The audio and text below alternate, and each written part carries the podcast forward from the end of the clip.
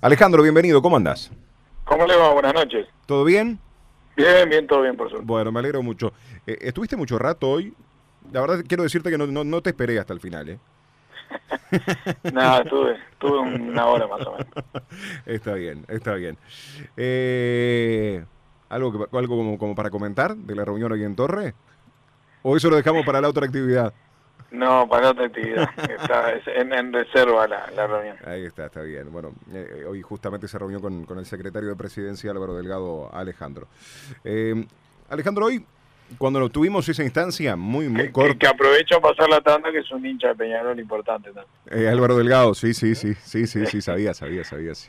Bueno. este, y lo, lo, lo, que te iba a decir justamente, Alejandro, que esa instancia de intercambio muy cortita antes de que vos subieras a, a esta reunión...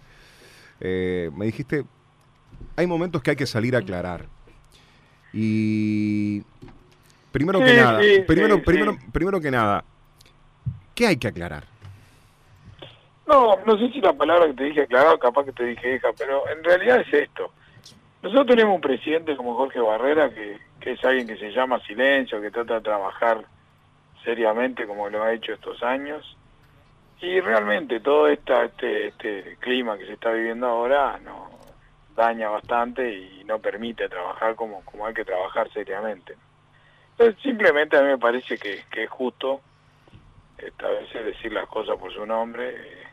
Peñarol está haciendo de esto un carnaval que me parece que es propio también de un año electoral, donde hay posiciones este, encontradas entre dirigentes, donde se, se habla lo que se habla dentro de los consejos y, y se sabe este, inmediatamente lo que se está discutiendo cuando ni siquiera está terminada la discusión, ¿no? Este, yo yo no, no, no, no defiendo el secretismo, menos en un club que tiene que ser transparente, pero mientras que uno está discutiendo, están desarrollándose estrategias o, eventualmente hasta negociaciones, en cualquier ámbito, ya sea empresarial, pero también en una institución hay que hay que manejar la reserva de, de, de vida, ¿no? Este, si no, uno este, es imposible llevar adelante una estrategia, es un tema de, sentido común y, y, de una forma ordenada de trabajar. Entonces a mí me parece que en el, el marco que estamos viviendo, este, de una pandemia, este, este, una cosa histórica, donde varios sectores de la economía están pasando muy mal, entre ellos el mundo del espectáculo y entre ellos el fútbol, donde no se sabe todavía bien cuál es la fecha que vamos a volver, pero no, no, no es inminente. Eh, ponerse a, a veces a discutir cosas este, su, superfluas, entre comillas, o, o, a buscar posicionamientos electorales en este momento, a mí me parece que, que, que de cuarta, ¿no? Entonces, eh, eso me parece que hay que decirle a las cosas. Peñarol, Barrera lo que ha hecho es tratar de bajar la pelota al piso, bajar los decibeles, es alguien que dialoga con todo el mundo, si alguien se le puede reconocer al presidente que es un hombre de diálogo, ¿no? Eh, y bueno, él está intentando hacer ese tipo de cosas y, y, y tratar de buscar soluciones. Uh -huh. eh, Peñarol se ha encargado de magnificar los problemas últimamente y eso y eso es lo que no lo que no ayuda, ¿no? ¿Te, te molesta, te, te enoja eh, las, las, las, declaraciones últimas por parte de Rubio, Alejandro? Eh, a ver, a mí me, me, cosas, este, será que yo tengo un cuero más grueso por, por otras actividades, pero me, entristecen a veces, este, las, y me desmotivan, ¿no? Este, cuando cuando se generan este tipo de, de, situaciones. Puedo llegar a entender las posiciones encontradas, puedo llegar a entender las, los diferentes posicionamientos y argumentos, pero yo qué sé, eh, ponerse a hablar en este momento de que el presupuesto estuvo mal hecho o no, esto es muy fácil, hablar con el, el, diario del lunes, ¿quién iba a imaginarse una pandemia cuando estábamos definiendo el año pasado la integración del plantel? ¿No? Vamos a decir la verdad. Mm. Sí, lo hablábamos. Vamos, con, vamos. Sí, lo hablábamos con los compañeros ahora. Mirá, eh, Alejandro, ahora lo hablábamos con los compañeros cuando veníamos para, para la radio. Este, y hacíamos este intercambio a su vez de, de este presupuesto por parte de Peñarol. De Peñarol, de Nacional, nosotros eh, nuestro programa, nuestra empresa, vos en tu empresa, planificás un año con determinados ingresos y egresos y esto cambia absolutamente todo porque los ingresos también cambiaron. Este, es difícil de prever, yo te justamente, entiendo eso. Justamente. Te entiendo eso. A ver, yo, puedo entender, y en esto no me pongo el cassette y algo ya me conocen, eh, el fútbol estaba inflacionado, está inflacionado el fútbol. Los, niveles salariales del fútbol están inflacionados, pero no desde este año.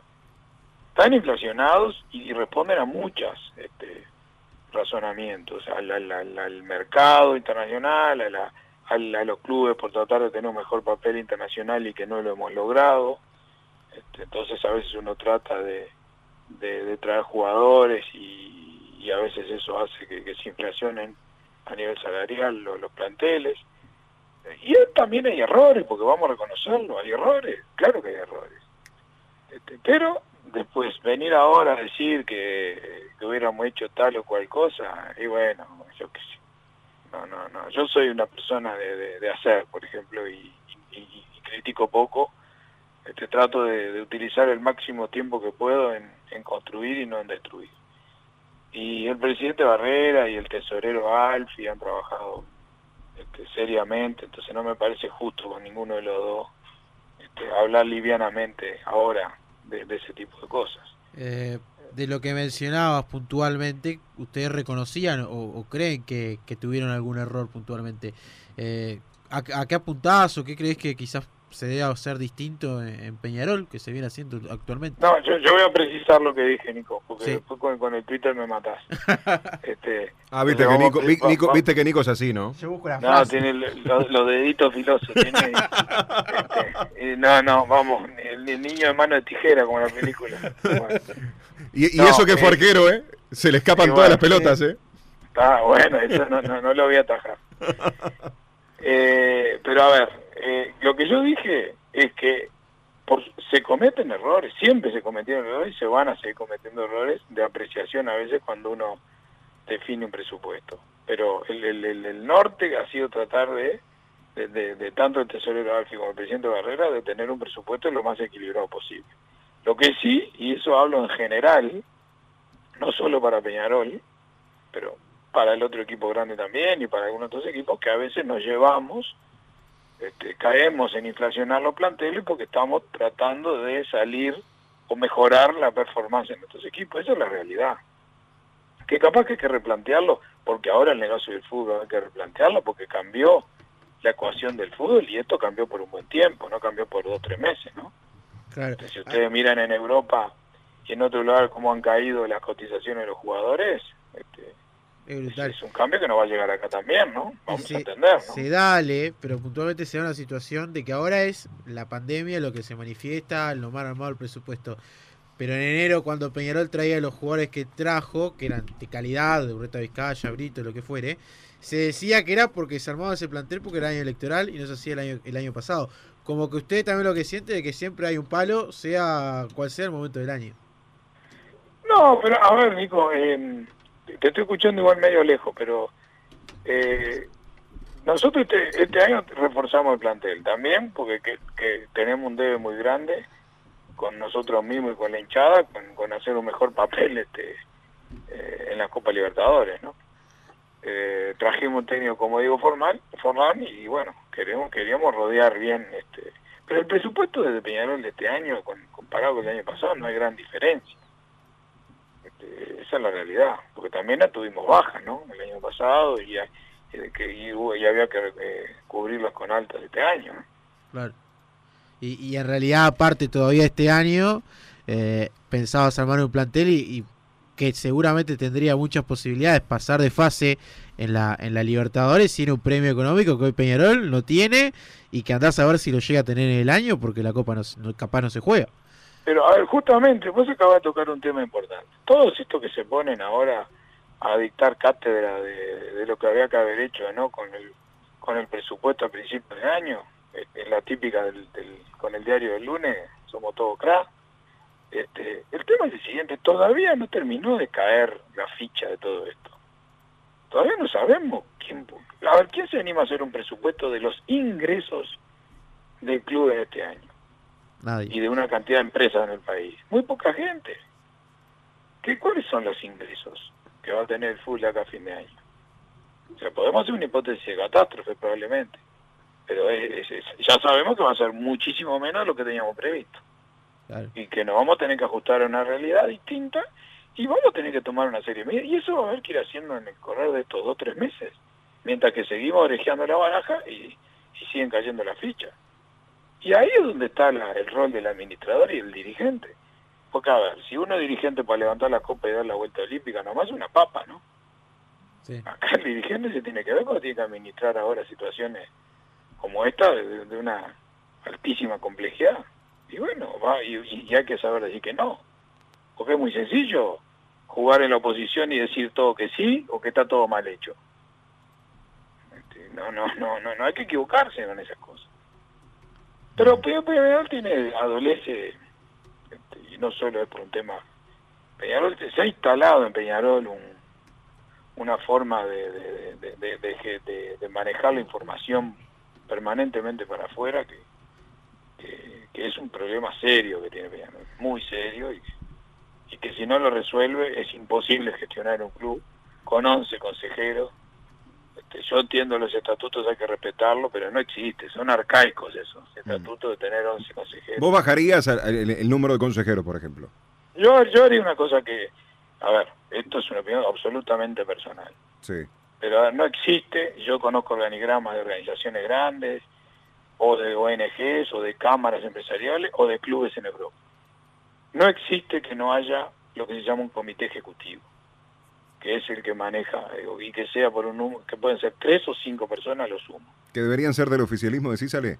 No, no necesariamente, no necesariamente, pero también, yo también te digo algo, esto oficialismo, no oficialismo. Eh, la, la, política ha enfermado mucho la, gestión de... hoy, hoy, pero hoy en sí está muy marcado eso porque, porque yo te digo algo... Y, pero a nivel de gobierno también está muy marcado eso, ¿eh? Oficialismo, oposición, está no, pero a nivel de gobierno, a nivel político, a nivel este, política nacional, yo, yo puedo entender eso. A nivel de un club, que somos todas personas que estamos, que somos este honorarios, que somos todos hinchas de la misma institución, que, que, tenemos amor por esa institución, que estamos dispuestos a dedicarle horas de nuestra familia y de nuestra vida a esto.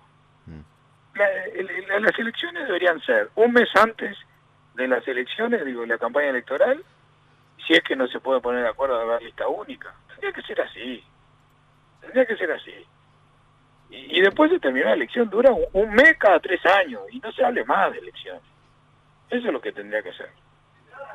Este, este básicamente es eso el, el, concepto que le quiero transmitir. Bien, algunas, algunas preguntas puntuales. A ver, eh, Ale, eh, ayer una de las cosas que, decía eh, Ignacio Rubio, que genera polémica, mismo Marcelo Areco sale sin aludirlo, sale por ejemplo en, en las redes sociales aludiendo al tema sobre las declaraciones que le daba a Federico Buizán sobre que a Peñarol no le sirve jugar.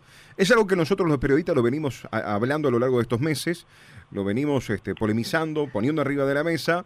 Claro, uno lo piensa a los equipos que tienen menos, no lo lleva a los equipos grandes. ¿A Peñarol realmente le sirve no jugar? Peñarol, este, no, no entiendo qué quiere decir cuando dijeron eso de que le sirve no jugar, que Peñarol está haciendo un negocio con no jugar, ¿es eso? Y, bueno, al, tener el fútbol parado y también los ingresos... El seguro de paro de los jugadores. Al tener el seguro de paro no, no, no, no, tiene deuda. Pero, pero eh, entonces que cerramos el club. ¿Alguien se piensa que estamos pensando en cerrar el club?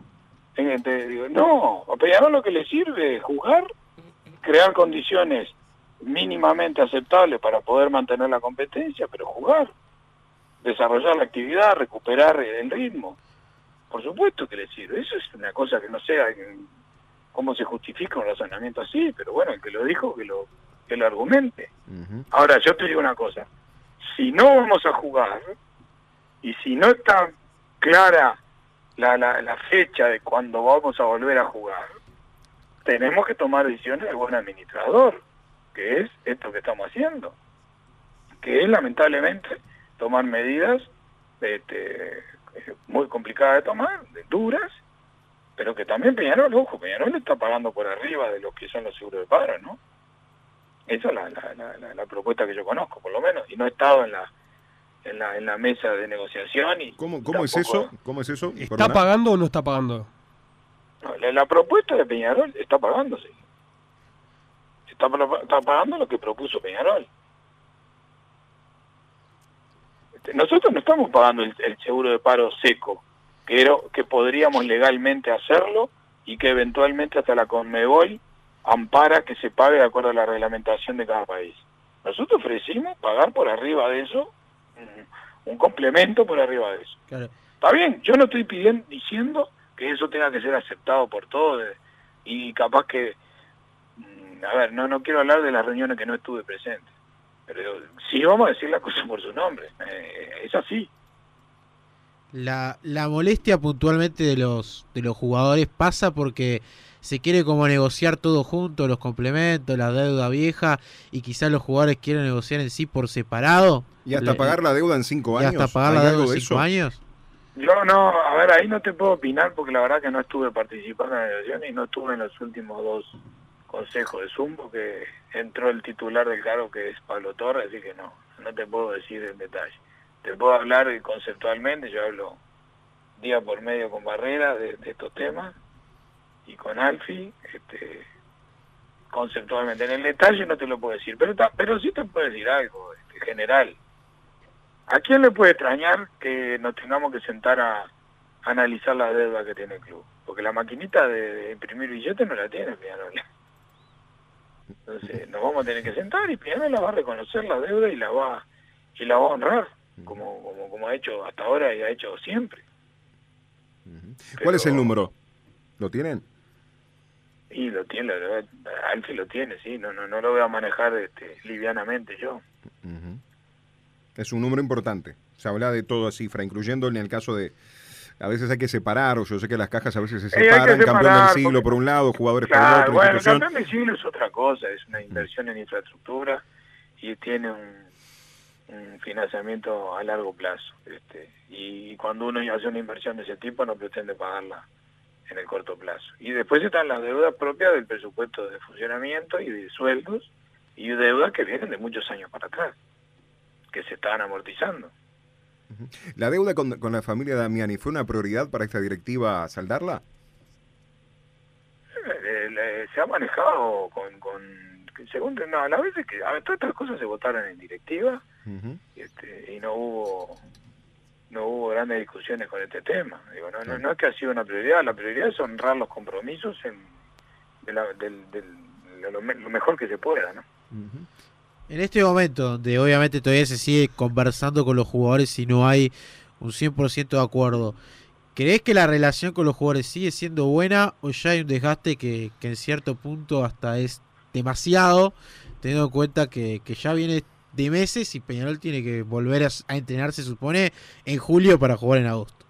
Ah, te lo respondo así, siempre se va a negociar y se va a hablar con los jugadores, se van a superar cualquier tipo de crisis porque estamos todos del mismo lado, estamos en el mismo club, hay jugadores que son muy hinchas de la institución, profesionales además, y vamos a buscar la, la mejor forma de salir adelante entre todos, la vamos a encontrar.